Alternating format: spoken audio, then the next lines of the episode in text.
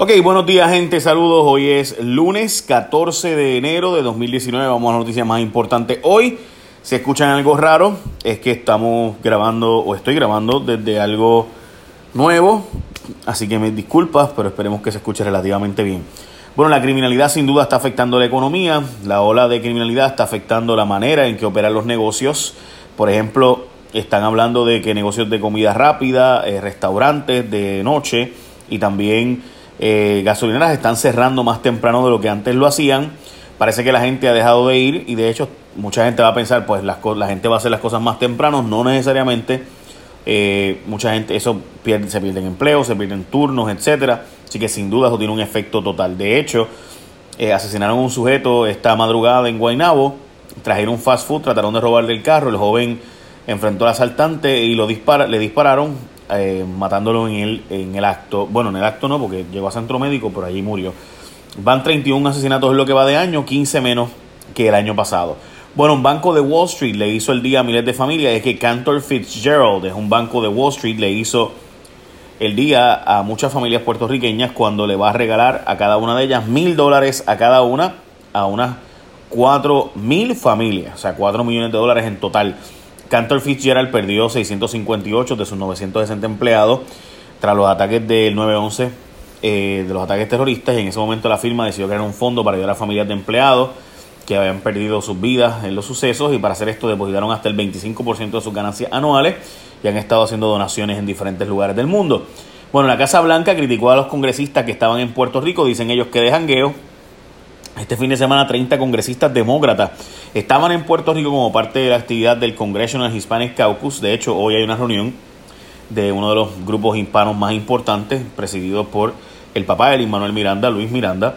Eh, y van a ver también la obra de Hamilton y vinieron aquí, también estuvieron en las playas, como Bob Menéndez, que fue, se sacaron fotos de él, el senador de New Jersey, en Puerto Rico, y pues ya usted sabe, y venían muchísimos cabilderos a ver la obra y demás. Puerto Rico estuvo repleto de personalidades de los Estados Unidos aquí. Eh, los hoteles estaban sumamente llenos precisamente por Hamilton y por estas otras actividades. Donald Trump se llevó enredado a su jefe de gobierno. Eh, Mick Mulvaney cogió un insulto bien brutal. Eh, Donald Trump dijo, You just fucked it up, Mick. como ustedes saben, Donald Trump está pidiendo 5 billones y medio para la muralla con México, mientras que los demócratas le dijeron que iban a aprobar 1.6 billones para asuntos ¿verdad? de la frontera. Mick Mulvaney, que fue congresista y sabe cómo se baten las cosas allí, dice que en ese momento él dice, ah, mira, pues vamos a un punto medio. Y el presidente le dice, básicamente, que está del cara y le, insultó y le dijo 20 cosas. Dicho sea de paso, también sale a relucir en Axios que se está entrevistando a Chris Christie como posible jefe del, del gabinete del presidente tras la salida del el general Kelly.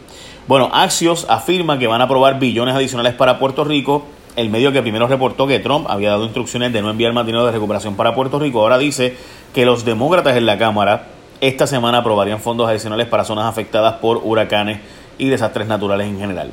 Bueno, frenaron la ley de educación especial en Puerto Rico porque el legislador quería gastar 90 millones de dólares más. Según dice la Junta, el nuevo proyecto de ley de educación especial iba a gastar 90 millones de dólares adicionales a lo que tiene presupuestado el Departamento de Educación eh, y que por tanto no se puede hacer. Dicho sea de paso, los padres de los niños de educación especial también se oponían a este proyecto de ley. Crearon un grupo para pelear contra el lavado de dinero y es que en un intento de eso de acabar con la industria del narcotráfico, el gobernador ordenó la creación de manera inmediata de una unidad para identificar y combatir el lavado de dinero. Hay que decir que el lavado de dinero es eh, la tercera actividad económica más importante en Puerto Rico, o sea, el narcotráfico, los empleos que crea, ¿verdad? Y, y el lavado de dinero de ese mundo ilegal. Surgen serias denuncias por cuestionar el proceso para la adquisición de flota para el gobierno. Chequense esto, gente. Hay unas denuncias porque hay unos dealers que eh, venden carros al gobierno y esos dealers denunciaron un aparente desventajoso y poco transparente proceso de servicios generales porque resulta ser que ellos se enteraron el 3 de enero de que el gobierno iba a comprar carros y cuando fueron a comprar, ah, ya estás tarde, ya no, ya no puedes venir. Y quien único se enteró fue una flota de vehículos de los Estados Unidos, que es una empresa que, dicho sea de paso, no aparecía ni siquiera registrada para hacer negocios en Puerto Rico. Ya ustedes saben lo que pasa en servicios generales, que los otros, los pasados dos directores han terminado presos o acusados criminalmente. Bueno, siguen las peleas por Mundi, representante envía carta para que no se lleven a la elefanta. Mari Carmen Más, la representante de Mayagüez, le pidió a Carol Buckley que desistiera de su intención de sacar de la isla eh, a Elefanta Mundi. No escuchen las mentiras, el 911 está bien. La comisionada del negociado de manejo de emergencias salió a defenderse y dice que el 911 está bien y que es falso que tarden seis minutos en contestar y demás. Como ustedes recordarán, un grupo de empleados estuvo advirtiendo de que sí hay unas tardanzas enormes y que tardan hasta 25 minutos en despachar. Yo no, no sé, pero si yo soy ella, yo hago una auditoría para que registre eso, ¿verdad? Y digan la verdad.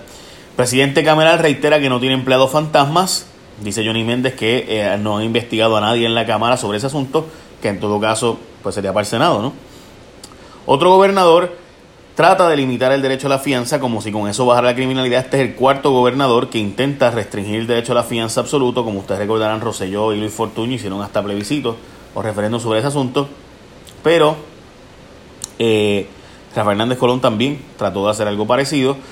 Así que, en fin, ha habido muchos intentos de restringir la fianza y con eso bajar la criminalidad y no ha funcionado. Otra baja en el gabinete del gobernador, sale el CIO y sacan a Contreras de Carreteras. Carlos Contreras ya no será el director de carreteras, se quedará solamente en obras públicas. Eh, y entonces el CIO del gobierno, eh, pues también salió. Cambiaron a Luis Jarocho por Glorimar Ripoll Así que esa es otra baja del gobierno y las otras personas que se nombraron, dicho sea de paso, también eh, las otras las mujeres que nombraron a sus diferentes puestos, pues también estaban ya en el gabinete básicamente del gobernador, excepto dos de ellas. También hay que decir que hoy hay una actividad donde Martín Guzmán va a estar en Puerto Rico denunciando el acuerdo de Cofina. Martín Guzmán es un importante economista de la Universidad de Columbia. Eh, también va a haber una actividad donde va a estar la gente de Lismanen Miranda, eh, el chef José Andrés, Carmen Yulín, eh, Luis Miranda, el padre y demás, eh, sobre uno de los fondos más importantes de, y más poderosos de todos los Estados Unidos, al menos del mundo hispano, para movilizar gente en los Estados Unidos sobre el tema de Puerto Rico. Y básicamente, ah, también el periódico Metro tiene en portada que el presidente de la Universidad de Puerto Rico promete que no volverán a fallar en requisitos en Middle States y que empezarán a usar vehículos decomisados para ayudar a patrullas de la policía y piezas de vehículos decomisados. Básicamente, esas son las noticias más importantes. Hoy, gente, buen día, bendición.